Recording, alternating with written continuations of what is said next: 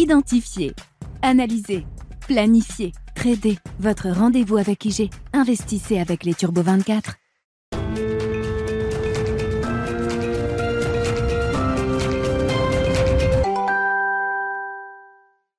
Bienvenue dans Smart Bourse, votre double dose quotidienne de marché en direct sur Bismart. Chaque jour à la mi-journée, 12h30, 13h. Et en fin d'après-midi, la grande édition pendant une heure à partir de 17h en direct, rediffusée à 20h sur Bismart TV.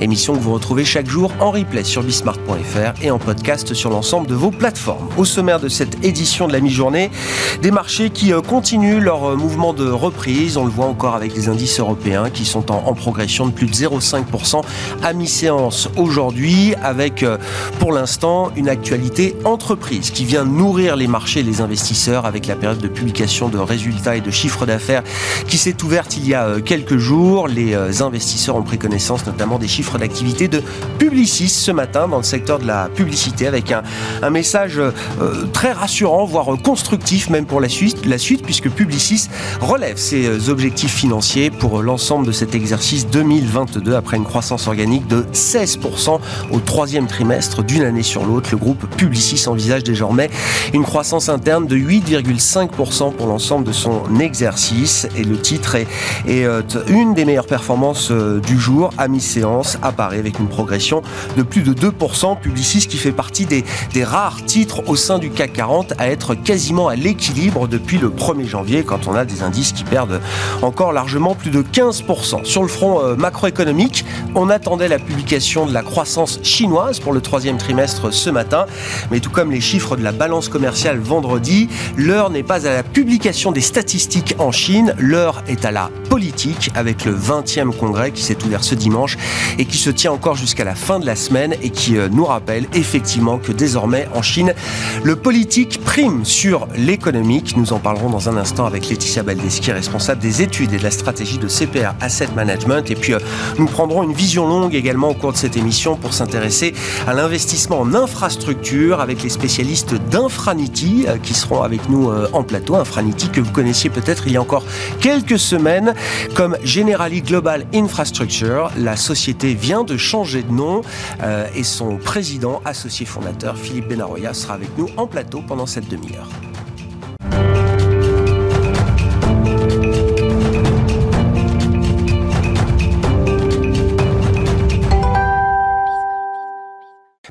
Évoquons le cas chinois avec Laetitia Baldeschi qui est avec nous par téléphone, responsable des études et de la stratégie de CPR Asset Management. Bonjour et bienvenue Laetitia.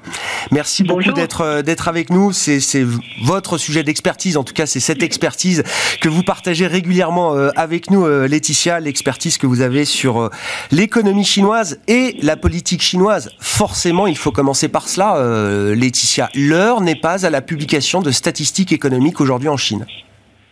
Effectivement, hein, nous avons été euh, euh, euh surpris dès vendredi par la, le, le, fait, l'annonce comme quoi les, les, les, chiffres du commerce extérieur ne seraient pas publiés. Ça aurait dû nous, nous, nous mettre un petit peu la puce à l'oreille. Et, et, hier matin, effectivement, ce, ce, ce, retard dans les publications, étonnant puisque il ne découvrait pas la date du, du congrès. Donc il y a, il y a quelque chose d'un peu toujours surprenant et, on sent bien que la Chine veut montrer que, enfin surtout plutôt, je crois, le parti euh, communiste chinois est euh, fort, euh, a un pouvoir assuré et maîtrise les choses et donc peut de son fait repousser une publication économique un peu plus tard pour ne pas nuire au message.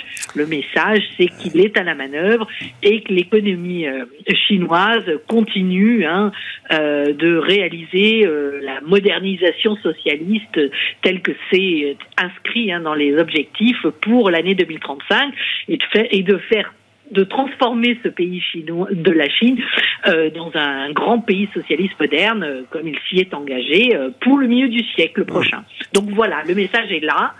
Et il n'y a pas de place pour du bruit. Et, donc, oui, c'est ça. Qu'en conclure, qu'en conclure, peut-être que ces chiffres n'étaient pas à la hauteur des espérances. Oui, mais il faudra bien les publier quand même, Laetitia. Qu'ils soient pas à la hauteur, c'est une chose, mais il faudra bien qu'ils soient publiés quand même un jour. Tout à fait, tout à fait. Il faudra bien les publier, mais ce sera après le Congrès, après la nomination du nouveau Politburo, des membres du comité permanent, euh, qui est l'organe euh, vraiment euh, central et, exécutif hein, de, de l'État chinois, ce sera après les présentations des rapports sur les, les, avancées du pays sur les dix dernières années. et donc, je, je crois qu'il y avait vraiment un problème de message à transmettre à l'intérieur du pays et à l'extérieur et il n'y avait pas, pas, de place pour le moindre bruit. Je dirais la moindre nouvelle un peu moins euh, favorable. Euh, ce n'est pas pour rien qu'il n'y a dans les, les, extraits que nous avons eus hein, de, du, du, discours de, de, du président euh, chinois lors de, de, cette inauguration du Congrès, euh, il n'y a pas mention du ralentissement économique. D'ailleurs, il n'y a pas mention de la guerre en Ukraine, il n'y a pas mention. Il y a, plein de choses ont disparu hein, mm. du monde, mais et donc c'est vraiment parce qu'il ne il ne faut montrer que les résultats positifs. Hmm. La politique prime sur euh, l'économique, puisque l'appareil statistique chinois nous prive quand même de la publication de ce PIB. Qu'est-ce qu'on peut en dire? Parce que ça nous intéresse quand même. Alors évidemment, avec toutes les précautions qu'on prend d'habitude quand on essaye de, de calculer euh, sur un coin de table, j'ai envie de dire, l'activité économique en temps réel euh, en Chine. Mais qu'est-ce qu'on peut dire au regard des derniers indicateurs qui, qui nous sont parvenus, Laetitia? Oui, euh, vous avez raison, Grégoire. C'est toujours très compliqué hein, de faire un peu de prévision sur les, chiffres euh, chinois, euh, puisqu'on n'en a que très peu, et publiés sous des formes qui ne nous permettent pas de faire une analyse détaillée. maintenant, on dispose des enquêtes de conjoncture. Mmh. Ça, c'est un fait, et les PMI publiés, notamment en fin de semaine dernière, précédente plutôt, eh bien, étaient pas terribles, autour de 50, voire en dessous de 50 pour l'activité dans les services, ce qui veut dire que la politique du zéro Covid qui soit dit en passant va être maintenue, hein, si mmh. j'en crois ah euh, les, discours. Euh, Elle est maintenue et euh, saluée. Oui. Et saluée. Et, mmh c'est comme une réelle euh, avancée et mm. un succès euh, du parti. Hein. Euh, il faut le rappeler. Donc cette politique, elle a des, un impact majeur hein, sur l'activité dans les services. Donc si j'en tire toutes les conclusions, la, la, consommation ne va pas être vigoureuse au mois de septembre. Il y a mm. eu beaucoup de mesures de restriction d'activité, notamment pendant la semaine de vacances. Donc bon, voilà, les, les, les, chiffres ne devraient pas être exceptionnels. Et puis on a eu les problématiques liées à la sécheresse, aux ruptures d'approvisionnement en termes en termes d'électricité. Donc tout ceci va peser aussi encore sur l'activité dans le manufacturier pour certaines branches. Donc je crois que les chiffres ne devraient pas être très très bons. Il y aura un petit rebond en variation trimestrielle parce qu'on part d'un point très bas, puisque je vous rappelle, euh, au deuxième trimestre, on avait eu moins 2,6% de, de, de, de, PIB euh, sur l'unique le, hein, deuxième trimestre au, regard de ce qui s'était passé au premier, hein, donc en variation trimestrielle brute. Donc vraisemblablement, on va avoir un chiffre un peu plus élevé euh, et positif, mais je, je crains qu'il ne soit pas de nature à, emmener en tout cas l'économie euh, chinoise vers les 5,5% qui était l'objectif initial de, des autorités. D'ailleurs, on n'en entend plus parler de cet objectif. C'est assez. Ça aussi, souvent en Chine, hein, il faut regarder ce dont on ne parle plus parce hmm. que c'est euh, en effet miroir assez intéressant. Et euh, il me semble, d'après euh, moi mes premières mes, mes, calculs, je dirais de, de coin de table, si on avait une croissance trimestrielle de l'ordre de 3% sur les deux prochains trimestres, on, on atteindrait à peine une croissance annuelle de 3,5%. Ah oui. Ah oui. Donc le, le, le, ralentissement est quand même très très très important si euh, l'année 2022 est plus l'objectif de Xi Jinping, mais cette vision longue euh, que le, le, Parti communiste chinois peut avoir, est-ce que la Chine peut toujours avoir l'ambition de doubler la taille de son économie d'ici 2035, comme elle a pu le faire entre 2010 et 2020, de devenir la première économie mondiale, euh, peut-être dans les, les prochaines années ou les, les prochaines décennies Ça reste un objectif possible pour la Chine, selon vous, Laetitia? Bien, je, je, pense que tout dépendra de la capacité du pays à sortir rapidement de ce trou d'air euh, qui est de plus en plus important, me semble-t-il. Euh, pourquoi? Parce que euh, les, les, forces, je dirais, de long terme jouent à, à l'encontre de la dynamique de croissance, puisqu'on a quand même un vieillissement très prématuré et très rapide de cette, de cette population chinoise, qui va donc amputer le, le, potentiel de croissance sur le moyen terme. Et à court court terme, ce qui me semble compliqué, c'est de sortir de cette crise de l'immobilier. On le sait par expérience dans le monde, dans le monde occidental, une crise immobilière, c'est toujours très complexe. Mm. Or, l'économie euh, chinoise dépend très fortement hein, de ce secteur au sens large de la construction et de l'immobilier plus généralement. Donc, on voit bien que plus euh, la situation reste euh, compliquée dans ce domaine, plus la dynamique de croissance euh, va, va être faible. Dans un environnement mondial où on voit bien la demande adressée à la Chine est en train de faiblir très nettement, la, la guerre commerciale avec les États-Unis qui s'est transformée petit à petit en guerre technologique va également peser et contraindre la Chine sur beaucoup dans beaucoup de domaines. Et donc, il nous semble que la, dynamique, si vous voulez, de croissance sur le moyen terme est quelque peu remise en question.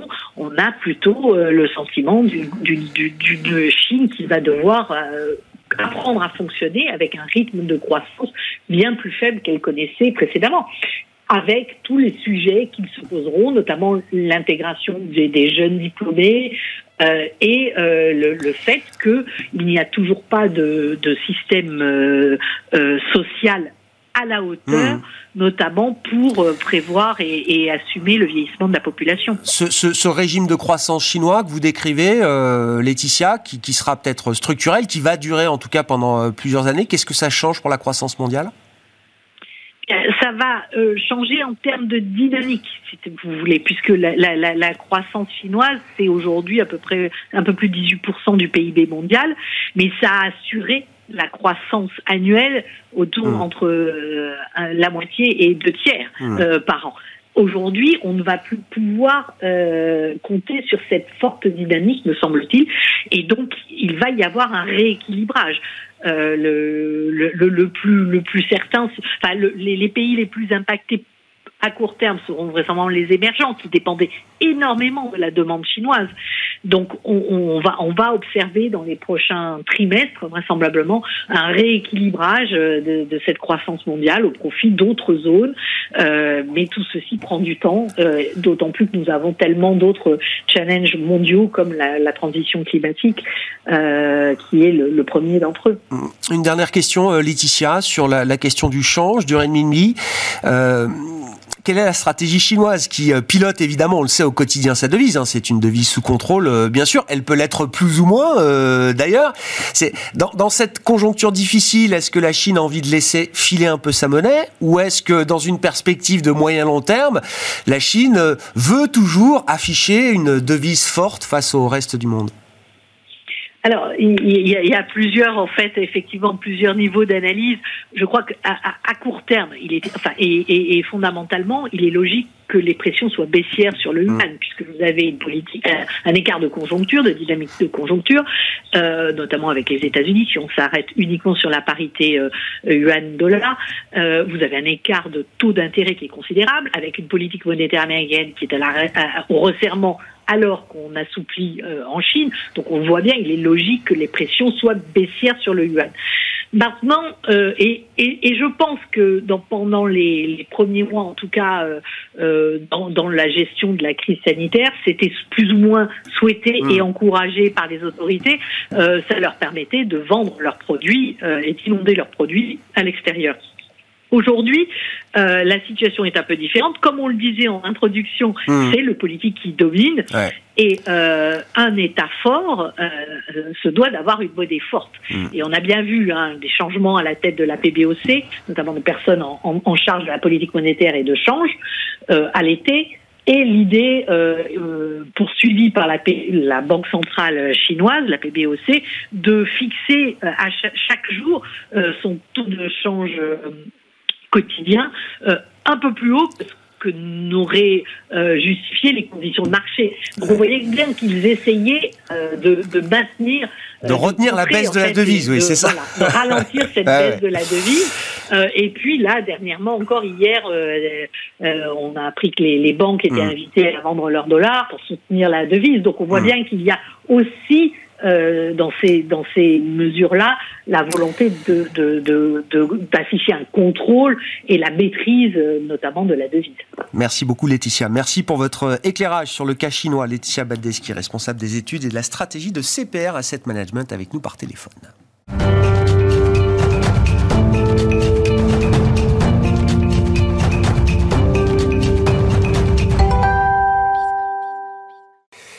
À présent infrastructure avec l'un des trois associés fondateurs. Alors, je dis Infranity euh, aujourd'hui, qu'on connaissait il y a encore quelques semaines sous le nom de Generali Global Infrastructure.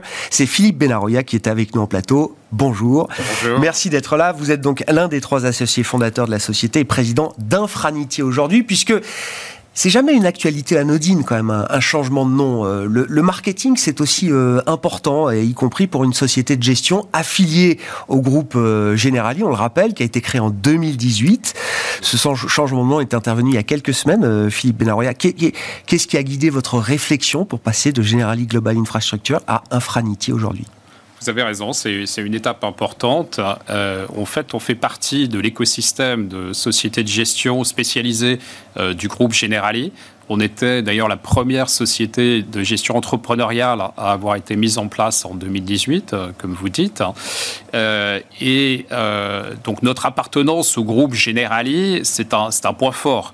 Euh, parce qu'on fait partie d'un groupe assurantiel, parce que euh, donc euh, Generali est au capital de notre société, parce que Generali apporte des capitaux dans chacun des fonds que nous lançons mmh. et que nous comprenons bien de ce fait, je dirais, le business assurantiel. en parallèle de ça, si vous voulez, on a toujours eu une indépendance totale de gestion et en quelque sorte, cette nouvelle identité, elle réaffirme, elle reconfirme cette indépendance de gestion. Et donc, on a levé euh, des capitaux externes importants. Euh, donc, vis-à-vis de nos investisseurs externes, on réaffirme donc cette, cette indépendance. Ensuite, euh, on réaffirme évidemment notre spécialisation dans le domaine des infrastructures et d'autres dimensions, enfin d'autres valeurs hein, qui nous portent, comme la, la solidarité, enfin l'humanité, euh, le, la durabilité, on va en reparler. Hmm. Donc on a essayé de, effectivement de, faire euh, transparaître tout ça dans, ce, dans cette nouvelle, euh, nouvelle dénomination. Ouais, c'est intéressant, c'est un vrai sujet industriel, hein, cette question des affiliés au sein d'un groupe comme Generali. Oui, ils sont pas vexés que le nom Generali disparaisse du nom de la société. Tout ça se fait en, en plein alignement d'intérêts, j'ai envie de dire. Tout à fait, Philippe. tout à fait. Non, non, en, plein, en plein alignement, tout le monde est consentant. Je ouais, c'est ça, c'est ce que je voulais en, fait, on a, on a euh, un, business model qui est unique euh, en infrastructure en Europe, parce que cette affiliation avec un groupe d'assurance, tout en ayant l'indépendance, dans notre domaine, c'est unique. Et c'est euh, finalement le meilleur des deux mondes. Et, le modèle a très bien fonctionné dès le début, il y a cinq ans. Il est très très bien monté en puissance. On a aussi l'agilité, si vous voulez, que certains grands groupes ont perdu. et nos clients nous renvoient des messages et des, des feedbacks extrêmement positifs, internes ou externes, en disant ce service-là, euh, on ne le retrouve pas forcément Dans, dans, les grandes institutions qui sont plus rigides. Euh, donc il y a plus d'innovation aussi, c'est un autre facteur euh, très important. Et donc en cinq ans, on est arrivé à, lever finalement plus de 7 milliards de capitaux, c'est quand même important. On a eu une croissance et on continue d'avoir une croissance très forte. Donc ça nous donne des, des avantages que certaines autres sociétés de gestion n'ont donc ce changement de nom, il vient euh, alors euh, euh, affirmer effectivement votre votre indépendance, votre flexibilité, on va dire ça comme ça. En même temps, l'ADN et la stratégie d'investissement sont inchangés euh, aujourd'hui. Euh, Exactement. L'actionnariat est inchangé, les stratégies d'investissement sont inchangées, euh, notre distribution reste la même. Donc c'est une phase finalement où on attend une nouvelle phase de, maturité, on attend une première phase, disons, de, maturité. ça a été très bien, comme je disais tout à l'heure, reçu par les investisseurs qui d'ailleurs le demandaient. Hein. Il y a quelques années, ils le demandaient, mais finalement les cinq premières années, on a bien bénéficié de cette appellation de l'écosystème. C'était bien pour une nouvelle équipe, effectivement, d'afficher son appartenance au groupe. Euh, moi, j'avais lancé avec un de mes associés euh, donc le même type de business chez, chez BlackRock. Euh, et voilà, là, on, avait lancé une nouvelle, un nouveau business qui est bien reconnu maintenant par le marché. Qu'est-ce qui guide vos investissements en infrastructure aujourd'hui, Philippe Benaroya?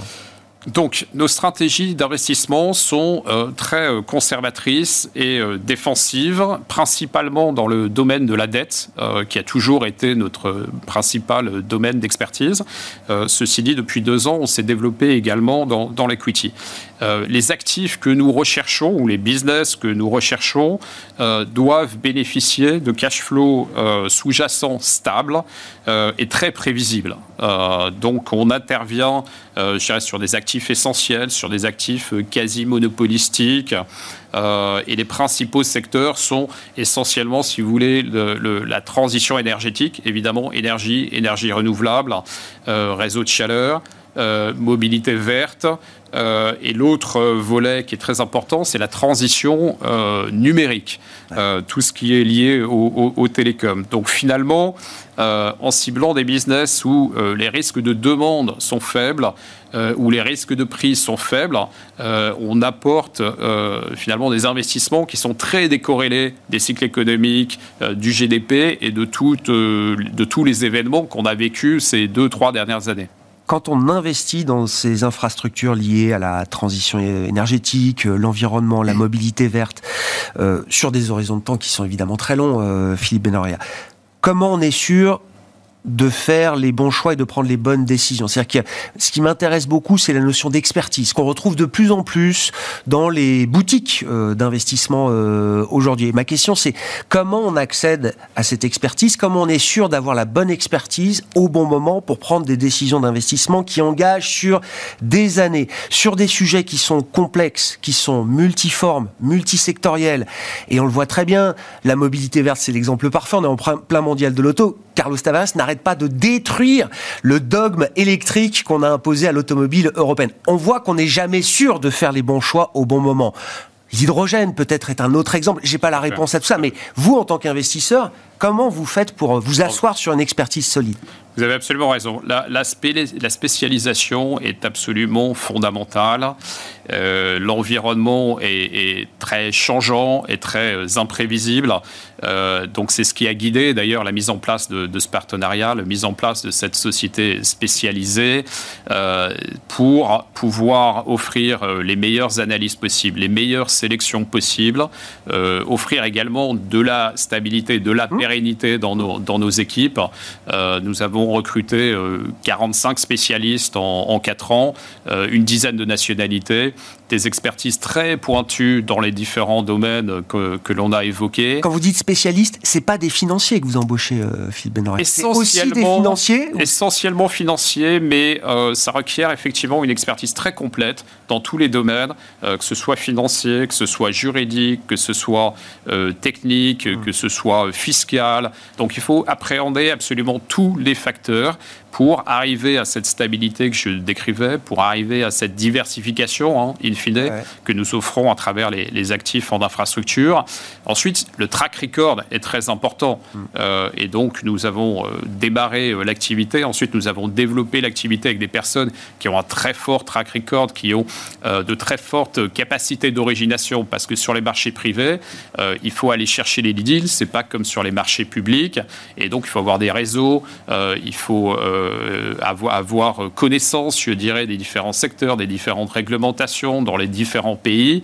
Euh, et on a mis en place, avec les, 45 personnes que nous avons aujourd'hui, je pense, une des meilleures équipes en Europe euh, pour ce que nous faisons, tout en étant capable d'aller chercher les deals dans chacun des pays, en offrant de la diversification. Et c'est ce qu'on appelle un pipeline propriétaire. Et ça, c'est pas effectivement à la, à la c'est une vraie barrière. C'est une vraie barrière à l'entrée. Tout à fait, tout à fait, tout à fait. Et, la taille, à la fois de l'équipe, la taille du carnet de chèques, euh, sont également très importants pour aller chercher les meilleures opérations euh, en termes de couple risque-rendement essentiellement. Les, dans la phase actuelle, je ne la décrirai pas, on la connaît tous. quelle est l'attitude la, des investisseurs, de vos clients? Vous êtes en, levée de, capitaux en permanence, j'imagine. En tout cas, en ce moment, aujourd'hui, c'est le cas, Philippe Benaria. ils sont là, ils ont de l'appétit, un peu, beaucoup. C'est le type d'investissement, d'aide infra qui les intéresse particulièrement aujourd'hui. Comment on peut qualifier l'appétence de vos, clients aujourd'hui? Absolument. La demande, la demande est forte. Euh, je dirais l'allocation vis-à-vis des marchés privés et des actifs réels en particulier augmente euh, parce que ça donne de la résilience, ça donne de la diversification, ça apporte un surcroît de rendement. Euh, y compris dans des marchés publics ou dans un marché obligataire qui a offert depuis quelques mois des rendements qui sont intéressants. Euh, mais en dépit de ça, on arrive à euh, offrir du surrendement, néanmoins, hein, par rapport au marché public actuel. Euh, donc il faut, notre métier, c'est aussi... En relatif, ça reste quelque chose d'intéressant. Là, absolument. Donc ça, c'est vraiment très, très important. Ah Et notre métier est devenu, je dirais, plus dynamique, plus interconnecté avec les autres marchés, les types de risques que l'on a vu émerger ces deux, trois dernières années. et on, on a attiré vraiment des investisseurs de premier plan, que ce soit des assureurs, que ce soit d'ailleurs des fonds souverains euh, on amène des fonds souverains dans, nos fonds, euh, des, agences multilatérales, etc. Euh, donc nos stratégies sont attractives pour un spectre relativement large d'investisseurs institutionnels. il y a les aspects ESG, on n'a pas beaucoup parlé, mais les aspects ESG de développement durable font que effectivement nos investisseurs sont de plus en plus poussés vers nos, types d'investissements, je dirais, en, infrastructure. Et peut-être les, deux points qui sont importants, c'est le, le contexte inflationniste le contexte d'augmentation de taux. Et si vous voulez, nos solutions d'investissement, qu'elles soient en dette ou qu'elles soient en equity, elles offrent une très bonne protection face à la hausse de l'inflation et une très bonne protection face, face à la hausse des taux. Est-ce que la remontée des taux, quand même, et partons de l'hypothèse que les taux resteront quand même structurellement un peu plus élevés que ce qu'on a connu au cours du cycle précédent, qu'est-ce que ça change dans l'équation du retour, in fine, qu'on attend euh, après plusieurs années d'investissement? Alors on bénéficie euh, finalement de la, hausse des taux de plusieurs manières. Euh, premièrement, ce que, ce que je disais, c'est que euh, nos business sont bien couverts face à la hausse des taux, ce qui n'est pas le cas dans tous les secteurs, mais ils sont protégés parce qu'ils sont toujours couverts sur le long terme.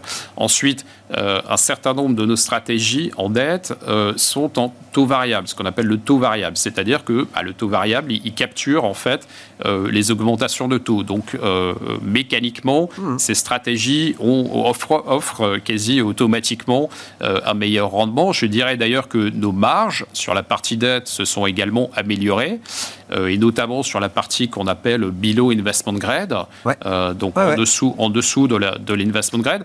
Donc pour vous donner un, ordre d'idée, sur des stratégies très conservatrices, seniors, juste en dessous de l'investment grade, en taux brut, on est au-dessus de 7% donc ce qui est extrêmement attractif euh, de manière stable et, de, et de, manière euh, pérenne.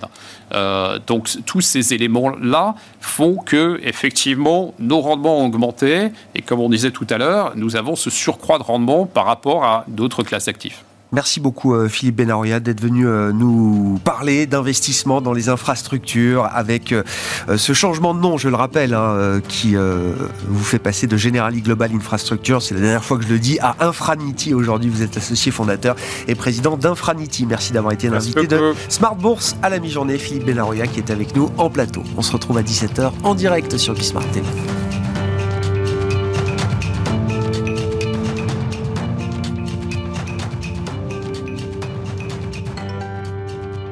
Identifier, analyser, planifier, trader. Votre rendez-vous avec IG. Investissez avec les Turbo 24.